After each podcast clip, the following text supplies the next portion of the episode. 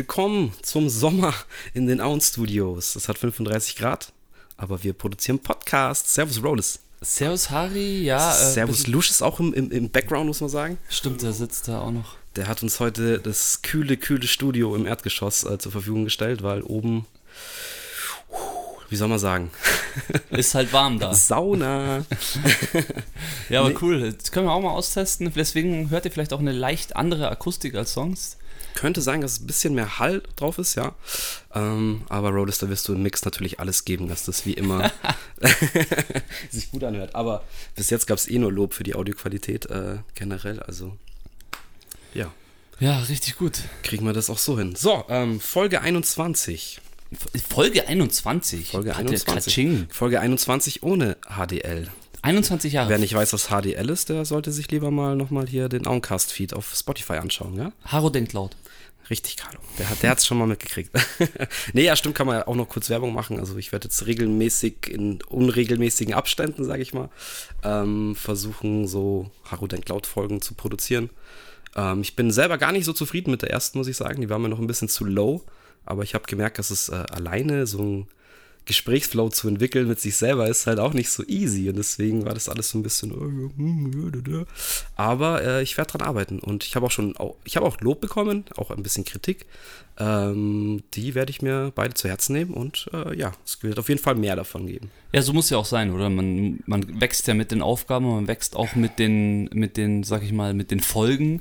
Und, ja, das stimmt. Äh, ich kann es ja sagen, wie es ist. Ich hatte schon eine andere Folge vorproduziert, die, was das angeht, meiner Meinung nach besser war. Okay. Aber die ist halt einfach jetzt schon drei, vier Monate alt gewesen. Das heißt, die Themen waren einfach nicht aktuell. Und ich möchte schon, dass, was jetzt das HDL angeht, dass es relativ aktuelle Dinge halt sind, die man halt dann so wenn man drei, vier Sachen beieinander hat, die man halt dann schnell ab, abfuttert und aufnimmt. So. Ja, da muss ich dich jetzt hier gleich ganz aktuell was fragen. Hast du dir Loki schon angeschaut? Ähm, ja, ich bin leider, weil ich. Ähm, Sag nicht, du bist eingeschlafen. Ich bin eingeschlafen, weil ich mir jetzt. Wow. Ich lag jetzt leider flach äh, gesundheitlich und ähm, ja, ich habe mir die erste Folge angeschaut, war ganz begeistert, dann habe ich mir die zweite angeschaut und bin mitten in der zweiten einfach weg. Ach so, okay, ich habe nur die erste gesehen, die zweite habe ich noch Ach so, ja, gesehen. okay. Also alles gut. Ja, cool. Ähm, ja. Werde ich auf jeden Fall drauf eingehen, äh, denke ich. Aber da warte ich noch, bis ein paar mehr Folgen da sind. Ähm, weil nach einer oder zwei Folgen eine Kritik abzugeben ist immer schwierig und einzelne Folgen irgendwie zu bewerten finde ich dann auch schwierig. Aber mal gucken, wie sich das entwickelt. Aber die erste Folge war schon mal interessant. War ein Flash, ja, auf jeden Fall. Kann man machen. Muss man fast nochmal anschauen. So geht's ähm, mir dabei. Ja, ein bisschen. Ich war dann auch ein bisschen verwirrt. So, wann spielt es jetzt genau mit den Zeit hin und her Greiserei? Naja, ist immer ein bisschen schwierig. Aber hat Spaß gemacht. Ja, definitiv. Sagen. Gut, Rollis. Ähm, was haben wir denn heute vor eigentlich? Was haben wir denn vor? Wir wissen es, glaube ich, selber noch nicht so ganz genau. doch. ja, doch, eigentlich schon. Also wir haben uns mal Gedanken gemacht, was so unsere Lieblings, wir haben es jetzt mal Artists genannt. Ja. Ähm, aber ich glaube, wir haben jetzt beide relativ schnell gecheckt, dass wir jetzt nicht nur an Musiker gedacht haben, sondern einfach an, was hast du vorher gesagt, freischaffende Künstler? Nee. Ähm, darstellende Künstler. Darstellende Künstler, ja, das finde ich auch eine ganz also gute Also es ist ja auch so dafür. die Übersetzung dafür, so ein bisschen so darstellende Künstler und das können ja äh, Maler, ähm, dann können das auch, äh, ja, klar, Musiker, also eigentlich alle, die, also Musiker deswegen, weil sie eben auf der Bühne was darstellen. Ich meine, mittlerweile, wenn man schaut, was es da für krasse Bühnenacts gibt und Bühnenbilder, ähm, ist es auf jeden Fall eine darstellende Kunst. Früher war das natürlich auch so, ich meine, da war das halt natürlich ein bisschen lower alles, aber dementsprechend äh, nennt man da die Musiker eigentlich auch dazu, eigentlich Künstler, die was kreieren. Also, ja, klar, ähm, äh, Bildhauer sind zum Beispiel auch solche Künstler. Aber ich habe mir auch noch ein, zwei rausgeschrieben, die was ganz was anderes sind, die aber auch Künstler sind. Es gibt ja, mittlerweile gibt es ja Künstler in allen Künstler, so. Also Künstler. Das ist, das ist richtig. Also schon Influencer-Künstler? Spinner. Kennst du die Spinners? Diese, oder die heißen die, die, die, die Dinger, die du in den Finger hast? Fidget so Spinner, ja. Diese, und äh, da gibt es ja sicherlich auch Künstler, die das äh, als Kunst machen, oder? Ja, das würde ich dann schon wieder in den Bereich Sport kategorisieren. Stimmt, ja, Sportkunst, ja, gibt es doch bestimmt auch, oder? Darstellende Sportkunst. ja, Keine Ahnung. Äh, jetzt gibt es nichts, was es nicht gibt würde ich mal sagen. Das stimmt wahrscheinlich auch, ja. Aber ich glaube. Und wir wollen ja auch niemanden ausschließen oder irgendwie. jemanden zu kurz kommen lassen. Also wenn, wenn da draußen Fidget-Spinner-Künstler sich gerade äh, negativ angesprochen fühlen, war nicht so gemeint. ja, bei uns ist ja eher der Ansatz, auch so ein bisschen so die Geschichte aufzurollen, ähm, weil ich glaube, in der Jetztzeit sind wir schon sehr breit gefächert, wie ich auch gerade schon gesagt habe, was die Kunst angeht. Aber mhm. so Anfang des 19. Jahrhunderts äh, Anfang des 20. Jahrhunderts äh, war es natürlich alles noch ein bisschen anders. Also sagen wir mal Mitte des 20. Jahrhunderts, ich gehe, sage jetzt eher Mitte des 20. Jahrhunderts. Anfang äh, war ja dann eher mehr was mit Krieg und äh, dann die Kunst hatte ja dann danach eigentlich erst wieder Zeit, eigentlich so erst ab 1950, so kann man sagen. 50, 60 ging es dann wieder rund mit Kunst auch. Ja, voll. Ähm, es ist auch lustig, dass du sagst, weil die ersten, eigentlich die ersten drei, vier, fünf, sechs, sieben, eigentlich acht die ich aufgeschrieben habe, mhm. ähm, sind so äh, gestartet in den 50er, 60er Jahren. Ne? Nicht alle, um Gottes Willen, jetzt, nee, jetzt übertreibe ich ein bisschen. Aber die ersten drei, oder die ersten auf jeden Fall, die haben schon sehr, sehr früh angefangen.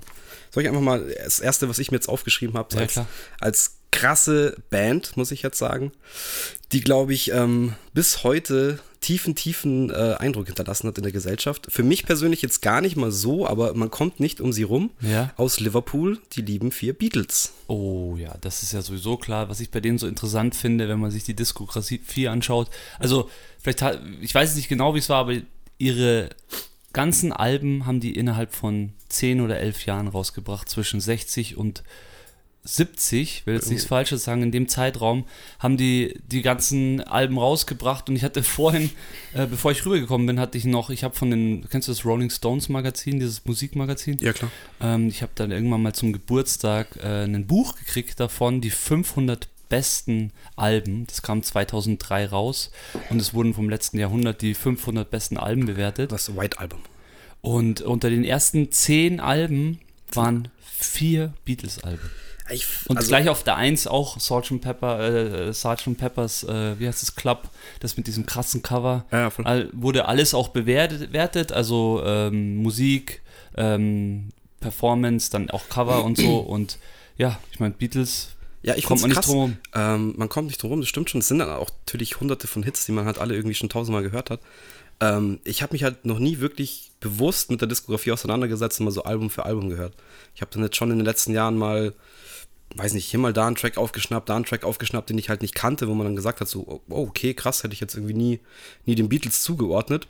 Also da gibt es auch noch viele Sachen, die halt irgendwie so ein bisschen unterm Radar schwimmen und da verstecken sich dann, glaube ich, auch nochmal diese Schätze, die wahrscheinlich mega krass gemacht sind und die man einfach nicht auf dem Schirm hat. Also was das angeht, habe ich auf jeden Fall noch Bildungsbedarf.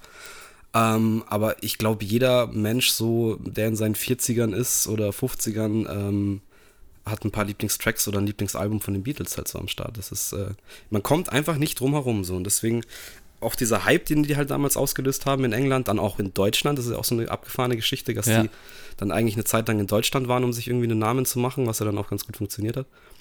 In Hamburg, ja, ganz bekannt hier. Ja. Wie hieß der Club? Uh, das weiß ich nicht. Das weiß ich jetzt auch leider nicht, aber es ist auch ein, haben ja ganz viele krasse Artists, auch gerade aus England, haben da äh, sehr früh schon in Deutschland gespielt.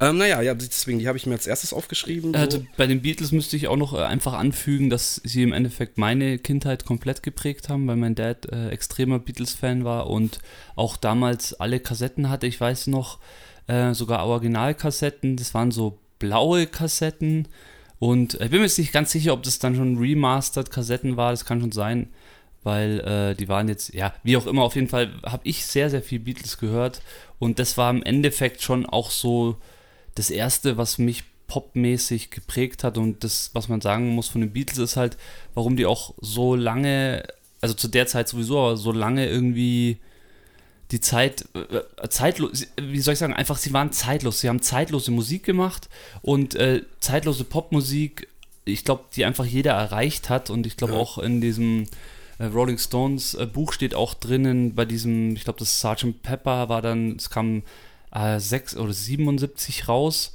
Äh, und dann die 76 in diesem äh, legendären ähm, Summer, Summer of 69, äh, nee. Das kann jetzt nicht sein. Äh, 9, nee, was war das? Egal. Schau nach. Ähm, 69, ja, äh, wurscht.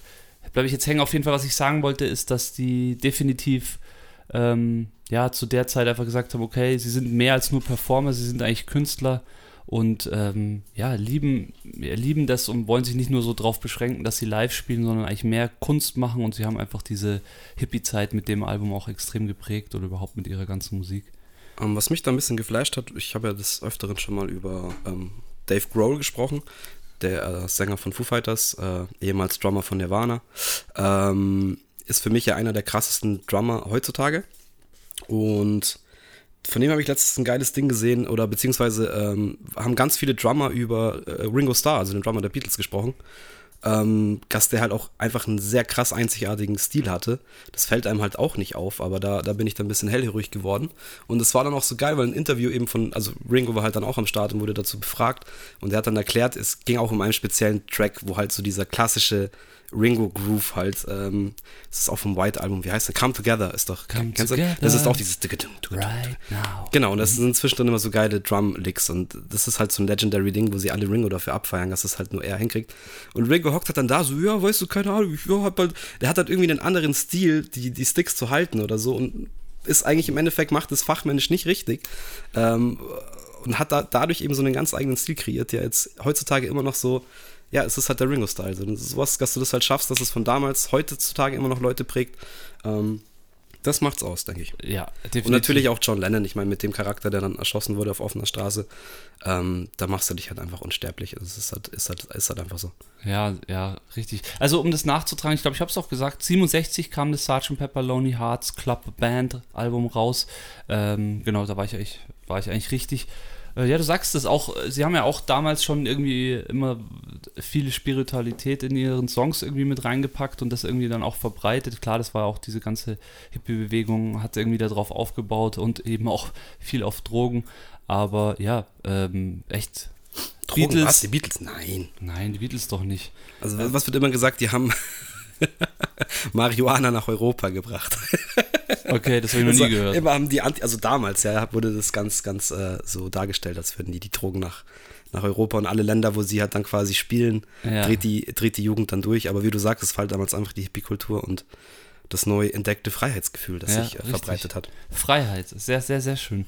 Ähm, ja, ein, ein Künstler davor möchte ich, oder Artist davor möchte ich noch ansprechen. Ähm, bin jetzt nie so wirklich der krasse Elvis-Fan gewesen, aber es ist definitiv der erste Pop-Star, der, ähm, ja, der international für Furore gesorgt hat, ja. Genau, auch lange und auch interessant bei der Geschichte finde ich immer, ist, äh, ich weiß nicht, hat echt ein paar Jahre extrem viel gemacht, auch Filme zu und der dann Zeit. zehn Jahre lang nichts Und dann zehn Jahre lang nichts gemacht. Das finde ich auch so abgefahren und dann ist er wieder zurückgekommen, aber da sieht man immer, wie das damals auch schon irgendwie eingeschlagen hat. Ich meine, ja. da haben ja die Mädels auch schon gekreischt und äh, er hat wahrscheinlich bei jedem Auftritt äh, einen totalen ja Horror gehabt. Auch gut aus, der Typ, muss man mal sagen. Das stimmt, ja.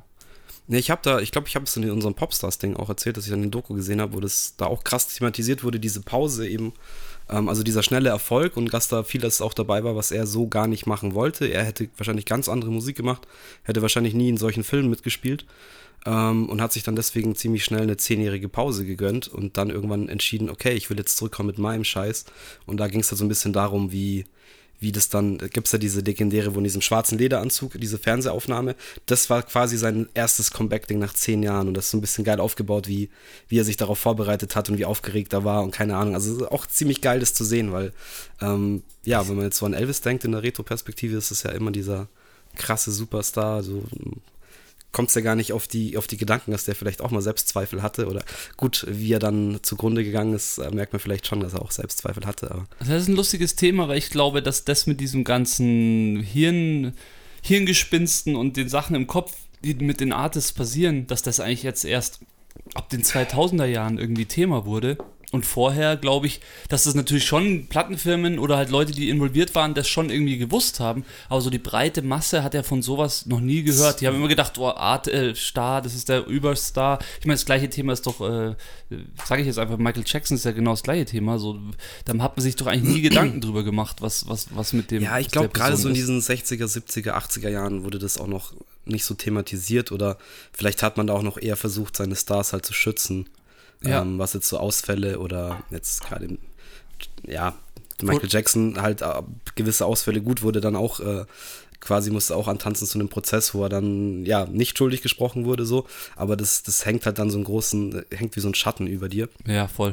Aber ich glaube so in den, in den 60er, 70er Jahren war das alles eher noch irrelevant, ob jetzt die Leute da ähm, physisch und äh, psychisch halt am Start sind oder ob Ja, die vielleicht richtig. ein bisschen labil sind. Oder hier kommen, nehmen wir die Tabletten, hau die dir rein und in zwei Stunden bist du auf der Bühne oder keine Ahnung. Ja, voll. Da war das wahrscheinlich, also gerade bei Elvis war es auch so, der hat ja diesen, diesen Colonel als Manager gehabt, der irgendwie ja, stimmt. Militärvergangenheit hatte und das ist auch ganz schön bitter, was da so ablief. Also der hat den echt so Sachen getrimmt, ähm, der hatte selbst er dann selber Schiss zu sagen, so, nee, mach ich nicht. Ja, ich glaube, Das ist immer der falsche Weg, finde ich. Es ist definitiv dann auch so, dass du das einfach auch wahrscheinlich nicht wirklich fassen konntest zu der Zeit, weil, wie wir schon gesagt haben, es hat, da hat die Popkultur angefangen und da hat dieser ganze Wahnsinn angefangen und das hat sich wahrscheinlich auch erst aufgebaut und solche Schäden sind ja oft Schäden, die du nicht sofort merkst, sondern vielleicht auch erst nach Jahren oder so, die halt einfach, die sind halt dann einfach in dir drin Ja. und man kann erst im, im Nachhinein darüber erzählen. Deswegen, also, ja, grundsätzlich, Elvis gehört für mich da definitiv auch dazu. Und da sind wir bei dem Punkt, ähm, der ja eben nicht nur krasser Musiker war, äh, Songs geschrieben hat, äh, unglaublich Gitarre gespielt hat, sondern eben auch eigentlich vor der Kamera super gut war und zu Ja. der Zeit schon krasse Filme auch rausgebracht hat. Aber halt auch Mit- alles, also Sachen, wo er sich eigentlich nicht gewünscht hat, weil es immer so, die, er war halt immer Elvis in dem Film. Er hat immer Elvis gespielt so. Und ich glaube, er war auch einer, der sich halt gerne irgendwie auch beweisen wollte, dass er mehr kann als diese, ja, ich bin hier der sexy Mechaniker, der auch noch auf, der der noch singen kann und Gitarre spielen kann, sondern er hätte wahrscheinlich auch gerne tiefgründige Rollen gespielt. Aber das, äh, da hatten die Leute halt da mal Angst, äh, oder eben sein Management Angst, dass es äh, eben dann Flop wird und so wollen die Leute Elvis sehen und so müssen sie ihn sehen und ja, dann ist er da auch nicht rausgekommen. Und ich glaube, er hat auch ein paar Filme mehr gemacht, als er wirklich machen wollte. So, das, Ist ist das nicht die normale Herangehensweise von einem Management-Team, dass man versucht, seinen Künstler so unterzubringen, wie er denn auch, wie er denn auch in, Ja. medial in der Musik rüberkommt? ja, Also aber das du ist bist ja immer noch eigentlich der Chef deines Managers sozusagen. Nee, nee, klar, Und aber ich das meine, Problem ist, wenn die halt wirklich in deinen Alltag eingreifen und sagen, ja, das machst du nicht, obwohl du das machen wollen würdest. Klar müssen sie dich beraten und sagen, hey, das ist vielleicht businessmäßig die falsche Entscheidung, aber sich dann halt irgendwie trotzdem selbstverständlich dazu zu zwingen, ja, kann, kann nur schiefgehen, meiner Meinung nach. Und irgendwann brichst du halt den Menschen und das ist, glaube ich, bei vielen dieser Leute halt passiert. Ja, aber viele haben natürlich auch, oder was ist, die meisten haben, über die wir reden heute, haben natürlich auch einen extremen Erfolg gehabt. Das muss man Definitiv. natürlich auch immer irgendwie noch dazu sagen. Wir sind schon welche, die dann auch gerne noch mal äh, äh, dahinter blicken, aber ich glaube, äh, ja, was, was allein Elvis und Beatles, wie viele Nummer 1 Hits die hatten, das ist, ist krank zu so einer Zeit. Ich hätte da jetzt noch einen, der sich da ganz gut dazu reiht. Ich bin gespannt. Das ist auch aus England.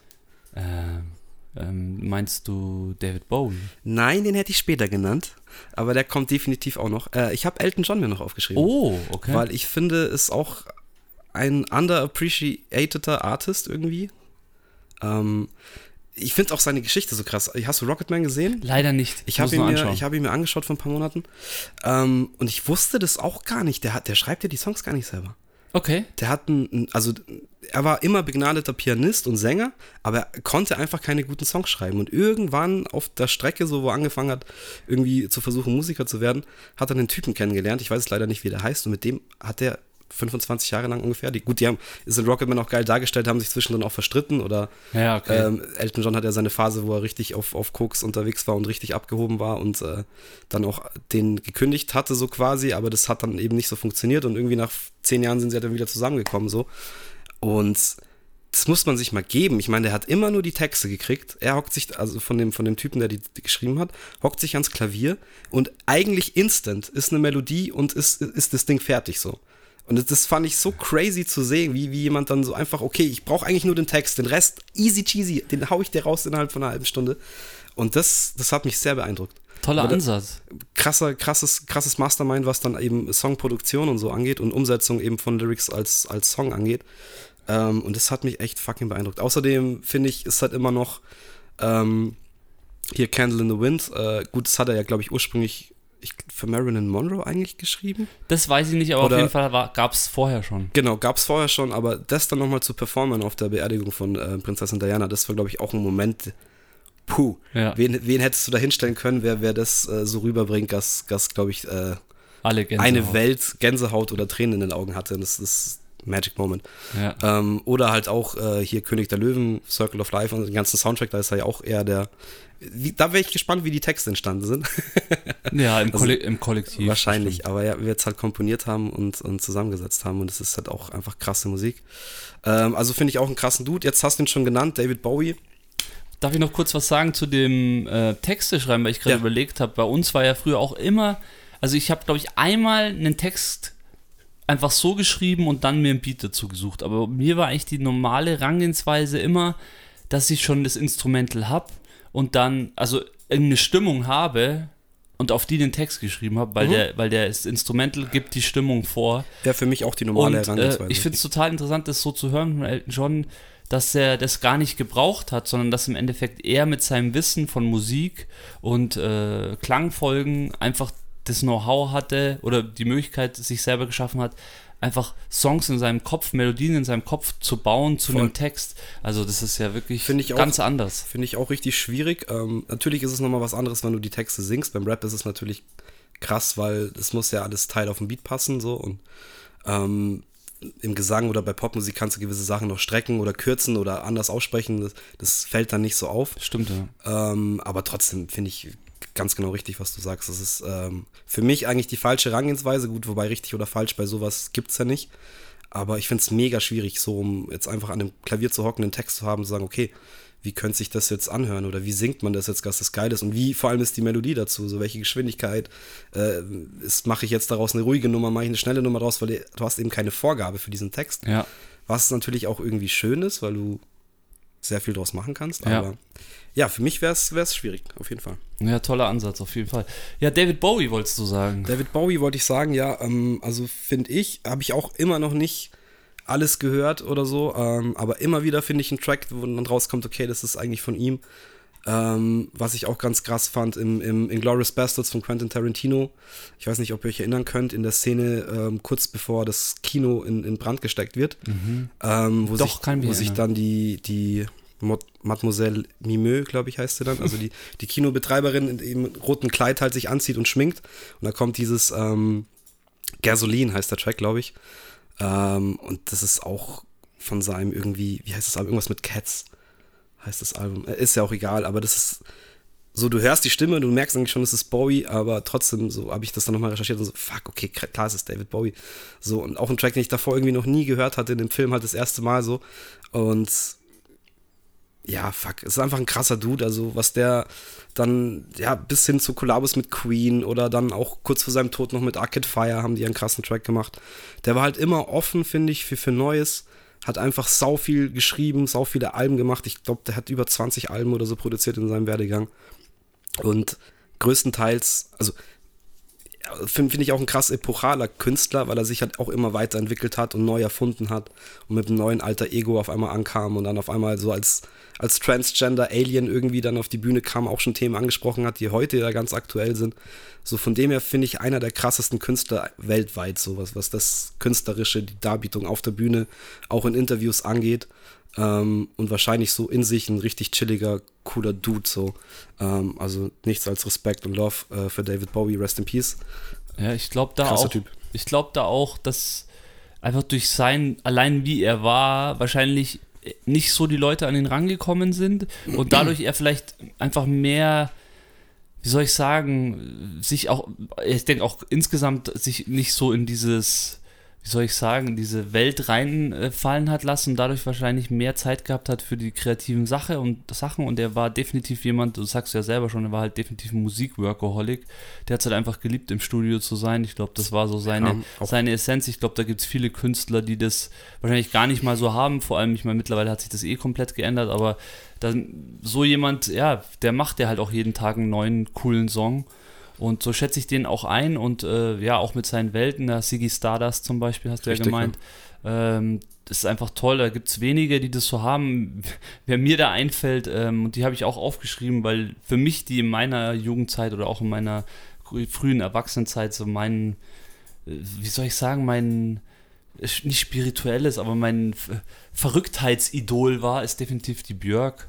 Oh ja, safe. Die, die der auch einfach, äh, sag ich mal, in, im Bereich der Damen äh, das übernommen hat, was David Bowie vielleicht angefangen hat. Er hat die, schon nochmal abgefahrener, weil der, weil der Sound auch jetzt nicht so zugänglich ist, aber Björk. Sehr guter Punkt, ja, der Sound ist sich darauf einlässt, faszinierend einfach. Gerade live, also da gibt es dieses geile Live-Album, hey, als ich das, das mich einfach mal hingehockt habe und mir das reingezogen habe und auch auf mich wirken habe lassen, es ist krass, es ist einfach sicker Sound und du kannst richtig, ja, es ist geil. Es also ich glaube, es ist mehr als nur Sound, wenn du jetzt auch von dem Live redest äh, und da sind wir genau bei den darstellenden Künstlern. Genau, ja. Künstlerin, das ist definitiv eine darstellende Künstlerin, weil da einfach alles irgendwie, es ist, das Live-Konzert ist eigentlich ein nicht ein Film, aber es ist ein eigener, ein eigenes Universum, in das man sich da begibt. Bühnenbild, ähm, Outfits, das, das Kostüme. Alles perfekt aufeinander ähm, abgestimmt, so ja. Und da ist natürlich auch super viel, jetzt nicht einfach nur, ja komm, dann nehmen wir irgendwie einen rosa äh, One-Suiter oder sowas, sondern ist halt richtig viel interpretiert in die Kostüme, ähm, auch viel nachgedacht und das merkt man auch, deswegen, bei mir war es eher so, also das Live kam mir dann bei der Björk äh, später, ich habe wirklich von Anfang an die Björk verfolgt und bei mir war es einfach von Anfang an der Sound, der einfach so, wie soll ich sagen, der war schon poppig, also sie hatte auch, äh, sie hatte, glaube ich, gleich auf dem ersten Album hatte sie auch eine Nummer drauf, äh, genau die Human Behavior, 1993 kam das raus, das war ihr erstes Soloalbum, vorher hat sie in der Band gespielt, genau. Übrigens, die Dame ist aus Island, mhm. das muss man auch noch dazu sagen, also eigentlich eine Europäerin. Voll. Ähm, aus Reykjavik. Und äh, genau, Human Behavior war so ihr erster Pop-Song, aber wenn man den hört, ist es jetzt nicht so der klassische Pop-Song, aber trotzdem, was ich eben sagen wollte, ist, dass es so anders ist. Der Sound ist nie gleich gewesen. Sie hat auch schon dann irgendwie nach dem dritten, vierten Album hat die schon mit Elektro angefangen, weil einfach in Europa der, der Techno schon sehr weit fortgeschritten eigentlich war. Und hat sie sich da auch reingetraut und hat sie mit ein paar Leuten auch Kollabos gehabt und Elektro, ähm, ein Elektroalbum rausgebracht. Ja, ist einfach extra, extravaganter Sound, ist einfach was Besonderes. Definitiv, habe ich jetzt gar nicht auf der Liste, ähm, aber absolut zu Recht von dir genannt. Und ja, habe ich leider, ja, zu der Zeit, da, da war ich auch noch jung. Also 93, das war da. Also ich habe das aber schon wahrgenommen. Weißt du, wo ich Björk, glaube ich, das erste Mal gesehen habe? Oder wo ich das erste Mal auf mich, auf mich äh, zugetragen wurde? Gesehen? Mini Playback Show. Ist nicht. Ah, da Mini Playback Show. Da hat jemand, da hat jemand Björk gemacht, ja. Da war das, das war damals dieses Schwanending. Ich glaube, es ist der Song, den du gemeint hast. Wo sie dieses Schwanenkleid anhatte in dem Video. Bin mir nicht sicher, Human Behavior, ob das mit Schwanen, das weiß ich nicht. Das Video also habe ich, glaube ich, nicht gesehen. Auf jeden Fall ist es ganz bekannt. Also, das Schwanenhals ist halt der Träger von dem Kleid dann so letztendlich und, ah, okay. und wird dann so zum Federdingsbums. Ähm, und deswegen ja auch schon sehr früh irgendwie Zugang zu der gefunden. Aber ja, nur über den Sound fand ich es immer ein bisschen schwierig. Aber mit der Zeit, das ist auch sowas, das muss in dir wachsen und da musst du Bock drauf haben. Aber ich kann es jedem mal empfehlen, der was anderes sehen und hören will. Ähm, ich weiß jetzt leider nicht, wie das, dieses Doppelalbum heißt mit dem Live und Ding, irgendwas mit V. Ähm, das haben wir hier auch rauf und runter gesuchtet. Ja, stimmt. Das war aber schon, ja, das sechste oder siebte Album. Das war ja, ja, das ist schon, das ist jetzt, ich würde sagen, 2010, 11, ja. aus, der, aus der Zeit irgendwann ist das entstanden. Ähm, und da gibt es auch ein richtig geiles Live-Konzert mit Video, richtig geil aufgenommen. Also wer da mal Bock drauf hat, ähm, sehr, sehr große Empfehlung meinerseits. Ja, die Dame musste ich nennen, weil sie definitiv ein sehr besonderer Artist ist. Okay, ich habe auch einen sehr, sehr besonderen Artist aus dem dann eigentlich noch ein sehr, sehr besonderer Artist raus resultiert ist. Ich habe mir nämlich den lieben Peter Gabriel aufgeschrieben. Oh, ähm, schön, schön. Wem das jetzt nicht sagt, ähm, Salisbury Hill und Sledgehammer sind so wahrscheinlich seine bekanntesten Hits, seine Solo-Hits. Aber, und das vergessen halt ganz viele Leute, Peter Gabriel ist eigentlich der Sänger von einer kleinen Band namens Genesis gewesen. Ja. Zu der äh, zu dieser Zeit damals ein gewisser Herr namens Phil Collins noch die Drums gespielt hat. Und ich finde, wenn man also Genesis mit Peter Gabriel ist, ist im Vergleich zu Genesis mit, mit ähm, Phil Collins ist so ein krasser Unterschied. Das ist eigentlich ähnlich wie Björk und äh, Lady Gaga, sage ich jetzt mal. Weil die davor wirklich so, da muss man sich eigentlich auch Live-Sachen anschauen. Die waren wirklich wie so eine Theatergruppe auf der Bühne. Peter Gabriel komplett geschminkt und verkleidet und haben wirklich so Opern eigentlich in, in Anführungsstrichen in Rockmusik halt verpackt. Äh, und es waren halt dann Tracks, die halt, keine Ahnung, sieben, acht, neun, zehn Minuten lang gegangen sind mit Abfolgen, wo ich mir immer noch denke, Alter, wie könnt ihr euch das einprägen, dass jetzt nach diesem komischen Bass-Solo kommt jetzt der Sinti und danach kommt Phil Collins mit einem 5 Minuten Drum-Solo und äh, irre Scheiße, aber halt auch saugeil. Ähm, ganz krasser Track, äh, Dancing with the Moon That Night, finde ich. Äh, oh ja. Richtig krass, habe ich mich auch zu Tode dran gesampelt, weil wie gesagt, der Track geht sieben Minuten, da hast du so viel äh, Instrumental drauf. richtig geil und diese Stimme von Peter Gabriel, ich, ich liebe ihn einfach. Ich mag es, den singen zu hören und ich finde, wenn man das eben weiß und sich dann eben anhört, wie sich Phil Collins entwickelt hat, ist absolut klar, von wem Phil halt ähm, singen gelernt ja, hat. Ja, das finde ich Weil auch. es ist so. die gleiche Technik. Sie haben eine fast ähnliche Stimmfarbe. Natürlich ist ein Unterschied da. Ähm, aber das, das fand ich halt sehr beeindruckend und sehr flashy und sehr, sehr, sehr, sehr geil. Aber dann auch, muss ich jetzt auch dazu sagen, es klingt jetzt so, als würde ich die Phil Collins-Zeit schlecht machen. Natürlich dann ähm, auch Welthits produziert. Ein, ein Brett nach dem anderen in den Ja. 80ern und bis in die 90er rein dann gemacht. Ähm, Pop, so, ja, richtig- Pop, ja genau. Das ist, war halt dann Pop. richtige, richtig gute 80er Jahre Popmucke. Ja. Ähm, und Phil Collins dann als Solo-Artist natürlich komplett berserk gegangen nach Genesis, wobei mit Genesis auch schon. Mit Genesis auch schon. Ich musste echt gestehen, dass ich das gar nicht wusste in meiner Jugendzeit, weil die zweite Band, die mein Papa auch gesuchtet hat, war definitiv Genesis. Und ich kannte wirklich halt die ganzen Alben mit Phil Collins. Ich wusste gar nicht, dass davor ein anderer Sänger am Also diese ganze, das ist ja auch so, ich meine, äh, es gab so eine Zeit, denke ich mal, vor dem Internet, da hat man halt einfach Musik gehört. Und diese Ja. viele dieser Nebeninformationen, die wir jetzt wissen, weil wir Wikipedia mal kurz aufschlagen, ähm, äh, hatte man damals halt nicht. Und bei mir war das halt so, okay, Genesis, Phil Collins, alles klar. Und ich habe das erst dann durch den Basti Schwingenschlegel alles erfahren, dass Ja. da eigentlich der Peter Gabriel und so, der ist doch der krasse und so. Und dann haben wir uns da Videos dazu angeschaut, genau das mit dem Moonlit Night, was du gemeint hast, äh, wo du einfach, äh, ja, gut, dann steht der da in dem Umhang und äh, was macht der da, aber Ja, krasse so eine Show. Und, komische Kopf, Kopfbeschmückung da, wo er so ungefähr drei Meter groß dann ist und schaut aus wie so eine komische Fantasy-Figur. Und man checkt es halt auch erstmal nicht, aber das ist, wie du vorher auch gesagt hast, ist halt wieder das Künstlerische daran, dass sie eben halt das ganze Album oder die Alben waren halt Konzeptalben, da ging halt eine Story durch, die, durch jeden Track irgendwie und das haben die dann live auf der Bühne halt auch irgendwie performt und deswegen auch diese verrückten äh, ja, äh, Abfolgen im Track dann selber. So, das war halt dann nochmal ein anderer Ansatz. Es war keine, keine mundgerechte Popmusik, die man sich einfach reinsnacken kann, sondern du musstest dich damit auseinandersetzen.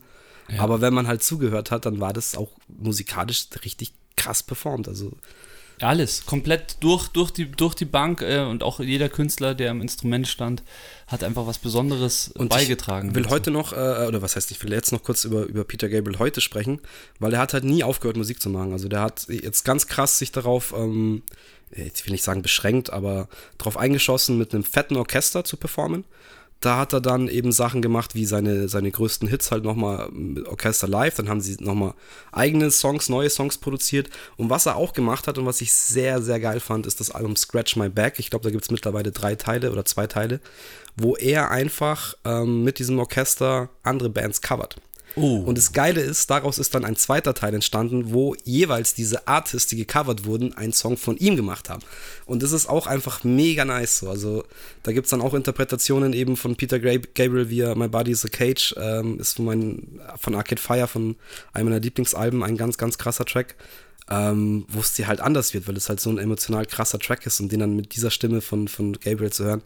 Ey, ich krieg Gänsehaut gerade, wenn ich drüber spreche. Ja, das ist schön, dass du das ansprichst, haben wir heute noch gar nicht gehabt. Das ist ja auch ein, also wir reden ja über gerade sehr viel über Musiker und was man einfach nicht vergessen darf, sind, dass solche besonderen Musiker halt auch besondere Stimmen haben, die einen auf irgendeine Art und Weise catchen, treffen, äh, einnehmen.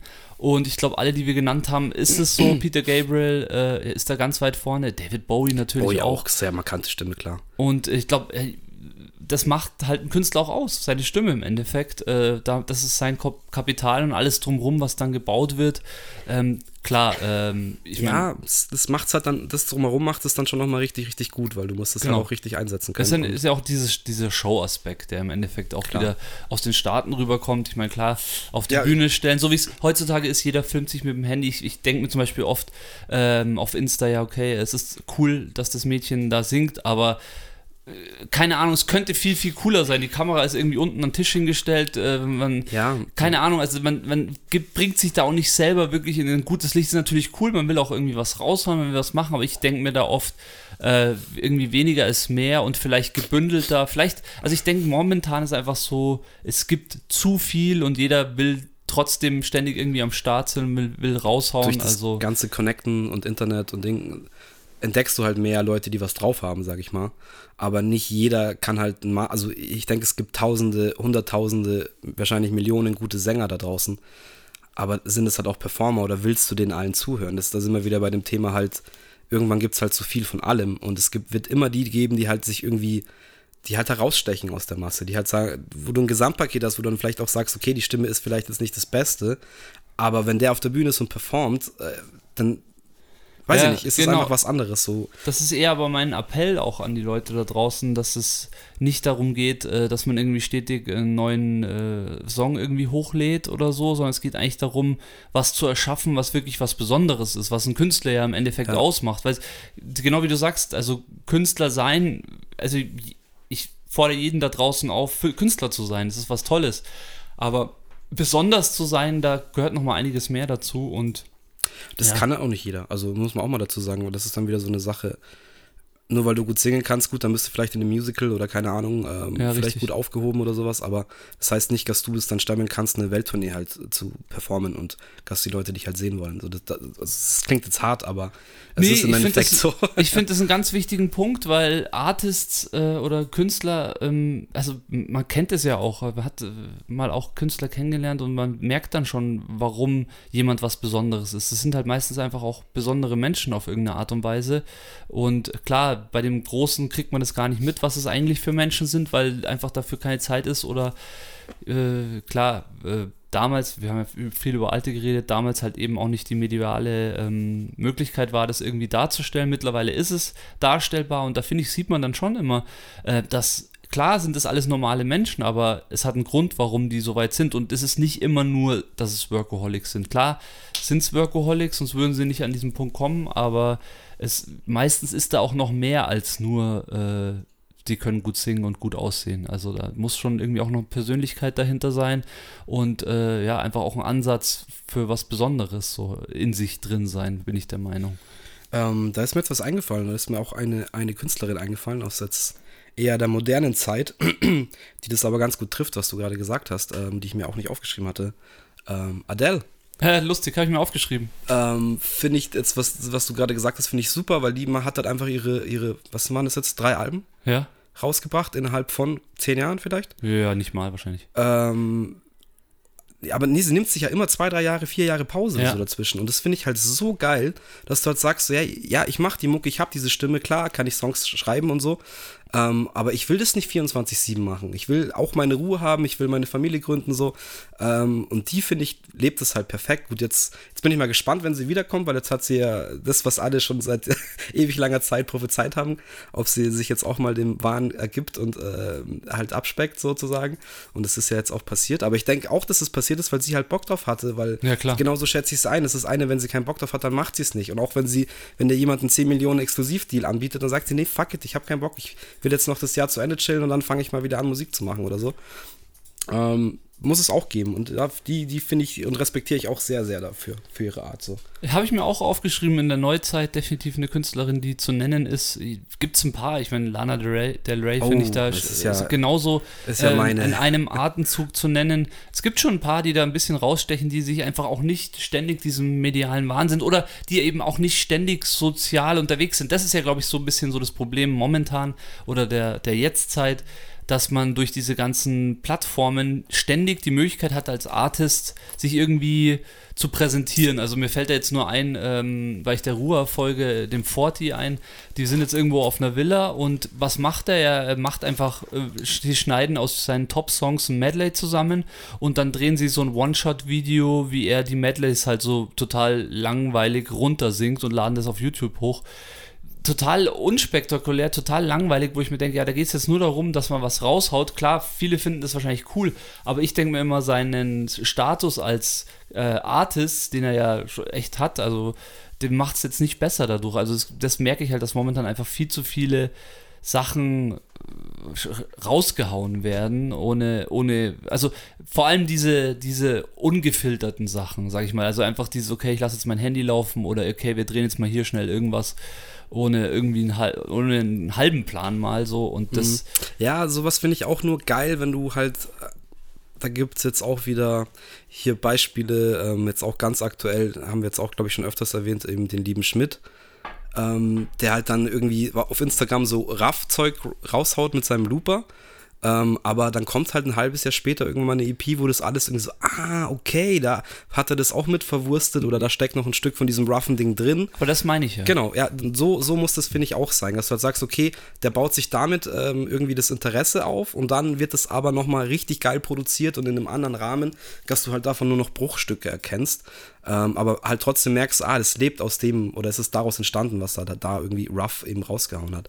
Und dann finde ich es halt wieder geil, aber da sind wir wieder beim, beim Künstler sein, sich halt Gedanken zu machen. Genau. Ähm, oder schon einen Plan zu haben, zu sagen, okay, ich fütter jetzt die Leute hier mit meinen kleinen Loop-Videos, aber ich habe halt auf der Festplatte nochmal äh, die fertig ausgearbeiteten Tracks, wo das halt nur Bestandteile davon sind. so. Ähm, und dann finde ich das auch wieder geil und mega interessant. Weil wenn ich jetzt den Track halt, also der kommt jetzt raus und ich habe ihn aber ein Jahr davor schon auf Insta gehört, eigentlich genauso wie er war, ja toll, weißt du, dann, dann ist das ja auch nicht irgendwie nicht weiterentwickelt oder was daraus gemacht, sondern auch irgendwie stehen geblieben und nur rausgehauen, wie du sagst. Ja, ich finde das echt, ist manchmal nicht hilfreich für den Künstler, aber es muss natürlich auch in dem Fall wieder jeder selber wissen, ist so. ähm, jetzt sind wir schon sehr hier in der neuen Zeit irgendwie verschwunden. Ich würde gerne noch irgendwie mal diese ganzen Black Soul Artists aufrollen, weil wir jetzt viel über weiße Künstler gesprochen haben, aber in Amerika war natürlich Soul und äh, Jazz und alles. Äh, also ich sehe das immer so, ich meine, merkt man ja jetzt auch, dass es da immer noch einen ziemlich großen Graben da drüben gibt. Ähm, es gab da schon immer auch eine weiße und eine schwarze Szene und die schwarze Szene hatte die, definitiv da auch ihre Künstler, die auch Legendenstatus erreicht haben. Also mir fällt da nur Aretha Franklin, James Brown, Ray Charles, Isaac Hayes, da sind da auch ein Stevie paar. Stevie Wonder. Stevie Wonder, ja, auf jeden Fall. Also, ich meine, da sind viele Wegbereiter und viele, die auch, denke ich mal, viele Weiße auch äh, animiert haben, dadurch, dass ja das, Da sind wir wieder beim Thema. Ich meine, was, hat denn, was hat denn ein Elvis Presley am Anfang gemacht? Der hat einfach die Songs gecovert von, ähm, Scheiße, wie heißt er denn jetzt?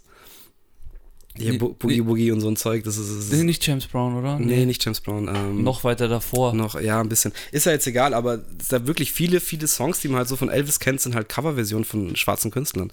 Und das äh, wurde dann natürlich auch irgendwie ein bisschen kritisch gesehen. Man weiß aber heute, dass Elvis halt denen halt nichts wegnehmen wollte, sondern das eigentlich gefeiert hat und gerade diese Soul-Musik gefeiert hat und dass er ja auch angeeckt damit äh, ist, dass er eben schwarze Artists gecovert hat ähm, und da auch ein bisschen kritisch beäugt wurde. Da sieht man halt, gut, das ist jetzt auch ein paar Jahre her, aber wie du sagst, der Graben war und ist nach wie vor in Amerika da ein bisschen, bisschen größer.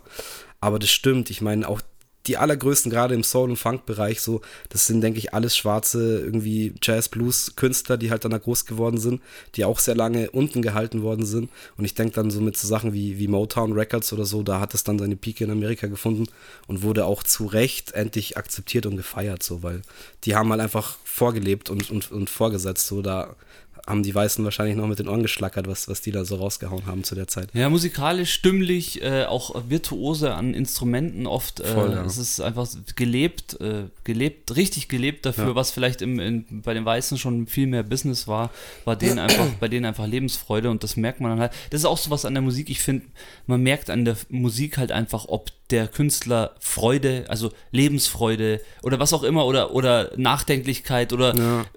ob der das wirklich gefühlt hat, was er da macht. Ich finde schon, dass das extrem sich oft äh, in Musik widerspiegelt. Ja, auf jeden Fall. Und äh, das macht, macht schon auf, sehr klar. Und dann äh, Jackson 5 und daraus dann Michael Jackson. Ähm, im Endeffekt eh der Pop-Artist oder der Artist der, des 20. Jahrhunderts.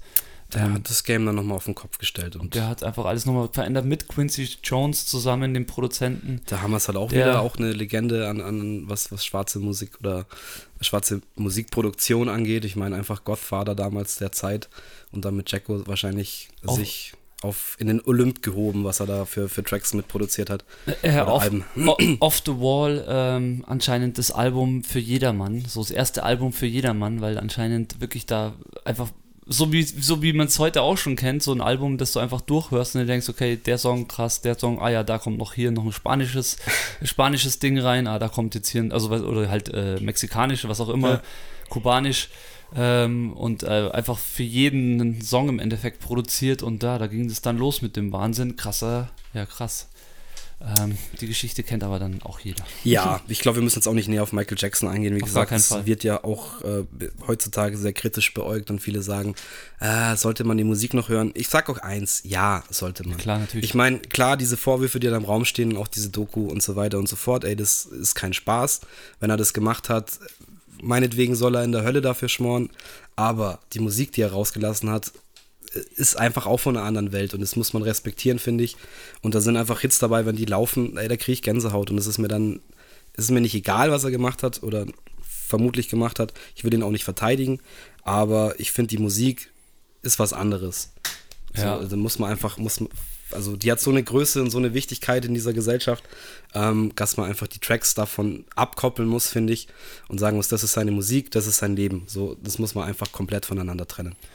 Ja, der Rock'n'Roll im Endeffekt hat das 20. Jahrhundert geprägt und Ja, jetzt, äh, gut, dass du. Was ist denn los? Ey? Haben wir uns eigentlich abgesprochen? Sag mal. Nee, Rock'n'Roll ist ja im Endeffekt wirklich die Musikrichtung. So, und, ich dachte, und dann ging es ja auch äh, weiter mit dem Rock. Und das ist ja, finde ich, momentan so schade, dass. Also, ich bin ja schon auch äh, in den letzten Jahren oder ja, lange habe ich viel Rap gehört, aber ich mag Rock auch. Und ich finde es so schade, dass momentan Rock so äh, klein ist, sage ich jetzt mal, weil es, es, es hat einfach auch äh, ab ja, es so viel krasse Rockbands gegeben. Van Halen, äh, Led Zeppelin, so viele, die einfach so viel krass geprägt haben. Und ich finde es so schade, dass es, weiß ich, weil es wahrscheinlich mittlerweile dieses Producer-Ding ist. Und wir sind ja jetzt im Producer-Zeitalter und da sitzt halt einer am Rechner und der baut das alles zusammen. Es ist nicht mehr so wie früher, du triffst dich im Proberaum und äh, schreibst einen Song zusammen, was wir hier mit Jungbrunnen auch sozusagen damals noch gemacht haben, was einfach nochmal was ganz anderes ist, was super Schönes ist. Ja. Und deswegen ist es vielleicht momentan einfach uninteressant, aber ich wette, ich sag dir jetzt, was es heißt- kommt wieder zurück. Es muss wieder Diese, zurückkommen. diese gute, Also, echte, ernste, schöne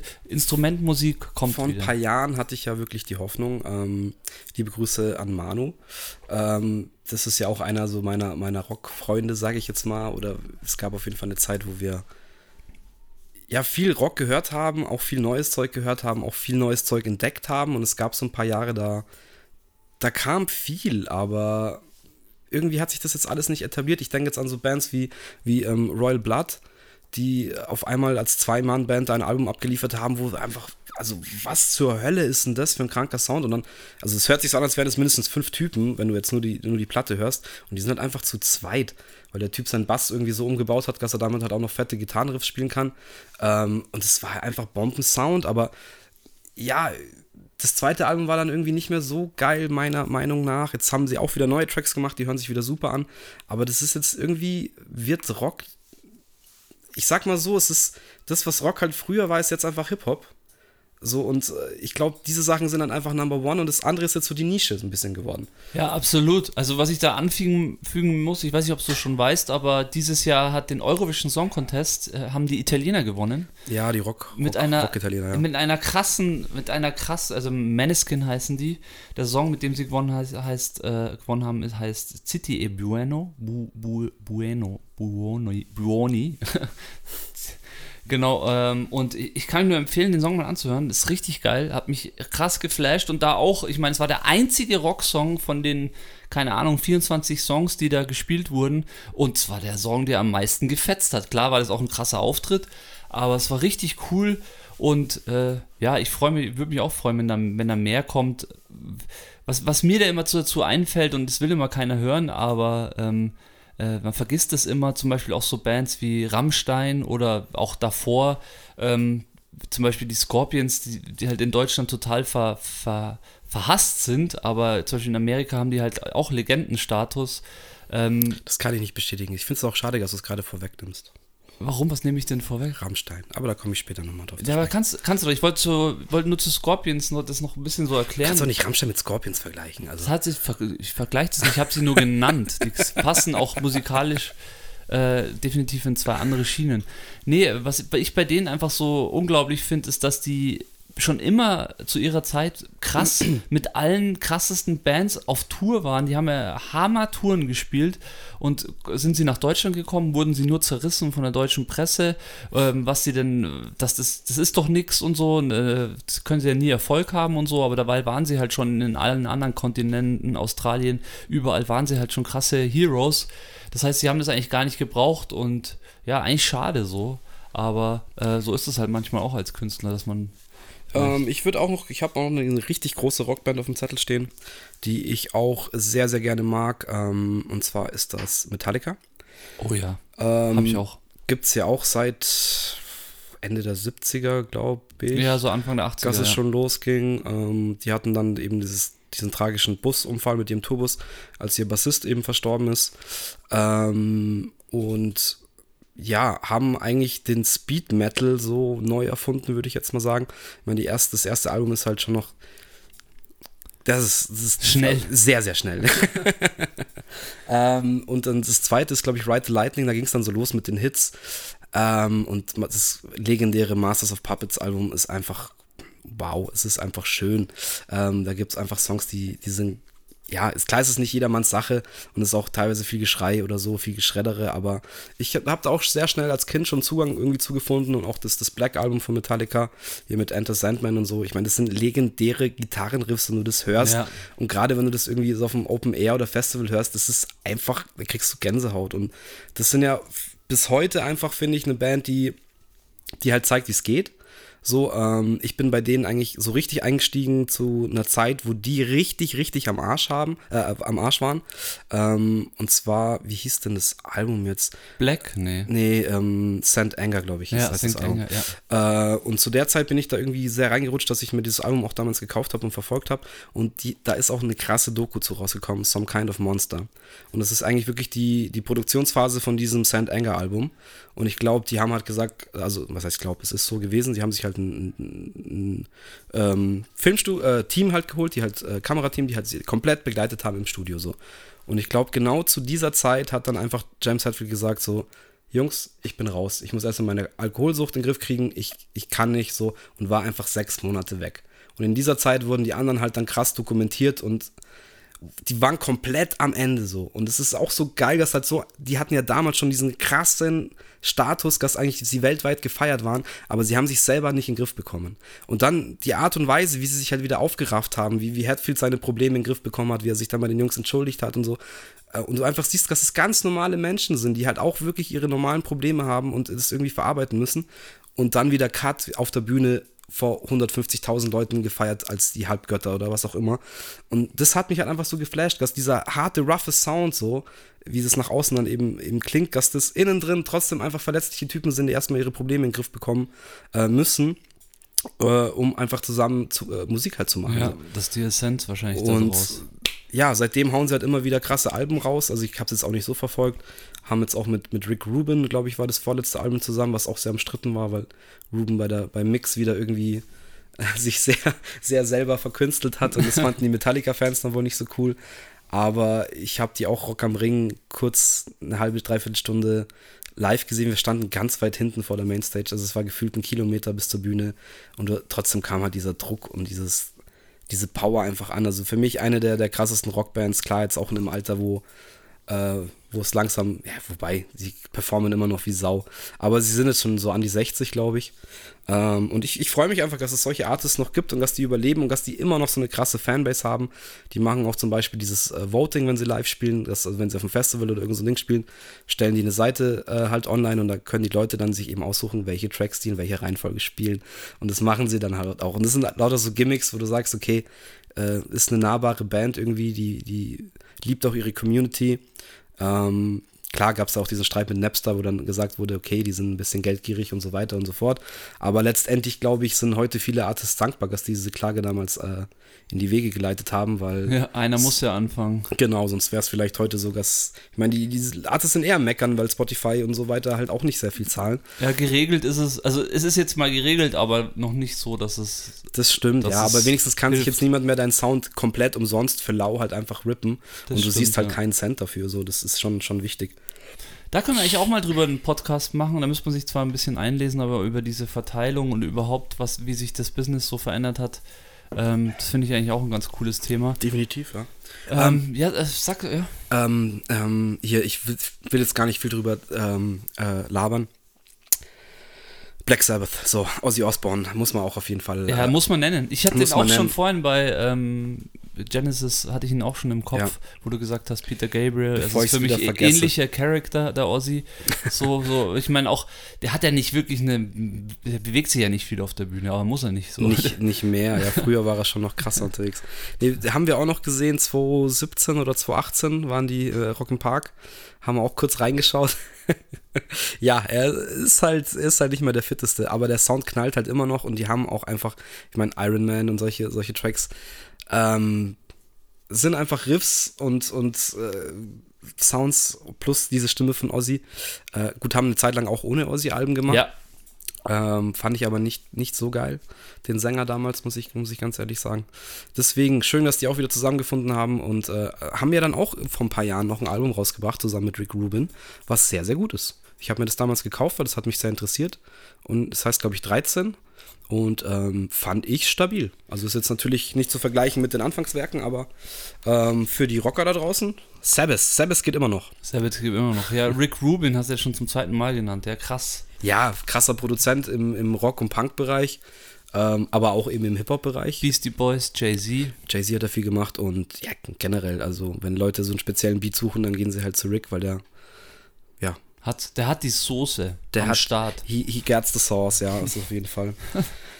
ähm, Ja, erzähl doch jetzt noch über, ähm, du wolltest doch noch Rammstein ansprechen. Rammstein, jetzt war so mein Abschluss eigentlich. Ach ich so, wollte ja. jetzt eigentlich so den, noch die Artists von heute so abfuttern und ein bisschen auch in Hip-Hop reingehen und vielleicht ein paar Schauspieler.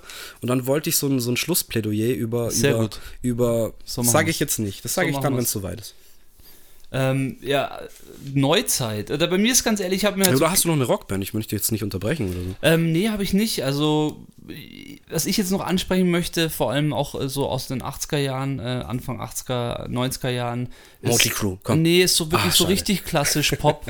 die man immer irgendwie, die man wirklich jede Woche im Radio gehört haben, hat, ist sowas wie Tina Turner, John Bon Jovi, solche Leute, die du einfach, die du eigentlich von der Liste nicht streichen kannst, weil es krasse Artists sind. Bei Tina Turner ist definitiv auch wieder die Stimme, die da Ja. alles überragt. Ähm, dann, äh, wie heißt die Dame von Bodyguard? Äh, Whitney äh, Houston. Whitney Houston natürlich. Also solche Leute sind da schon auch zu nennen, die einfach auch über Jahrzehnte oder sagen wir mal zwei Jahrzehnte äh, wirklich jede Woche irgendwo im Radio gelaufen sind, weil die halt einfach Songs gemacht haben oder für die Songs produziert wurden, die, ähm, die halt einfach äh, für die Ewigkeit sind. Ja, auch tragische Figur, Whitney Houston ein bisschen. Ja, das auf jeden Fall, klar. Beziehungsweise auch immer, ja, einfach eine, eine, eine suchtaffine Person und dann auch noch mit einem Ehemann gesegnet, der da wahrscheinlich nicht sehr viel dazu beitragen konnte, dass sie davon loskommt. Aber wahrscheinlich die Stimme der 80er und 90er. Also mit Mariah Carey dam damals ziemlich gefeiert, aber ich fand immer noch Whitney eigentlich stimmlich noch krasser und, und noch emotionaler. Ja, auch ich finde auch von ihrem Auftreten her irgendwie was. Ja, mehr die Diva. Genau, Also, Künstlerin. Äh, also. Mariah war für mich immer so dieses, dieses Plastikmädchen, so ein bisschen, so die halt so etepetete, ba, ba, ba, so. Und bei Whitney hast du halt gesehen, die, die kommt halt von der Straße, die, die weiß, wie Crack riecht. Entschuldigung, Oh. Entschuldigung. Aber ja, mei, es ist halt einfach so gewesen, dass die da von gewissen Suchtmitteln halt nie, nie losgekommen ist und das hat dann letztendlich dann auch ihr Leben leider frühzeitig beendet. Die hat uns noch ein paar super Alben und ein paar Features und jetzt gut, wobei jetzt wären wahrscheinlich die, die ganzen Robin Schulzes und so gekommen und hätten, hey Whitney, komm, lass mal hier. Ja, ist doch schon äh, passiert Your- alles. Your Heart Will Go On, mach mal jetzt hier nochmal. Achso, nee, das war Celine Dion, Entschuldigung, jetzt komm ich Aber es gibt ja schon so viel ähm, Whitney Houston, Ja, Elektro-Songs, schon. House-Songs. Ja gut, dann lassen wir auf jeden Fall die Boygroup-Zeit, die lassen wir jetzt mal aus. Oh mein Gott.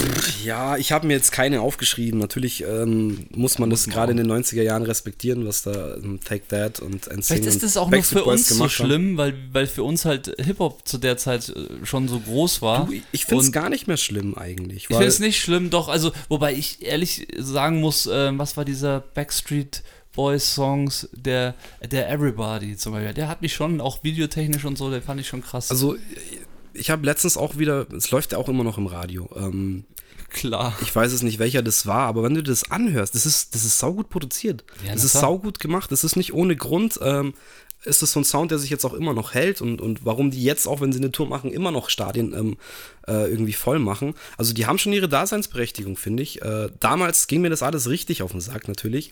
ich fand es einfach, äh, ja, natürlich haben die jetzt auch nicht unbedingt ihre Sachen selber geschrieben. Also muss man schauen, es ist halt auch eine Riesenmaschinerie gewesen.